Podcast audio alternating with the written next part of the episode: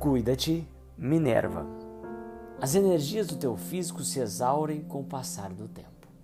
As da tua alma permanecem porque são perenes. Teu físico se extinguirá um dia, voltando ao pó da terra, mas tua alma é eterna.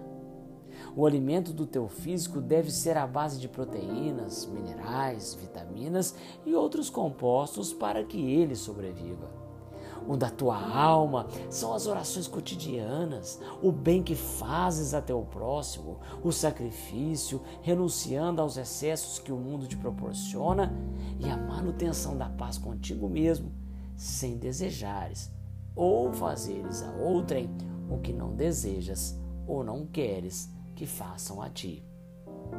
Cuidar do teu corpo físico é cuidar também da tua alma. Tudo que se contrapõe às leis morais é infausto também para o teu físico, além de contaminar tua alma.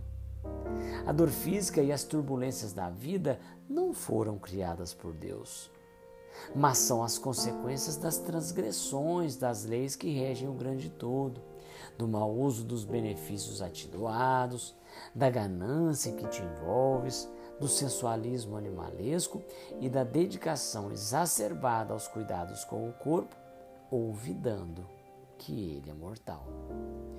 Sabe que levarás contigo da terra apenas aquilo que és, não aquilo que tens.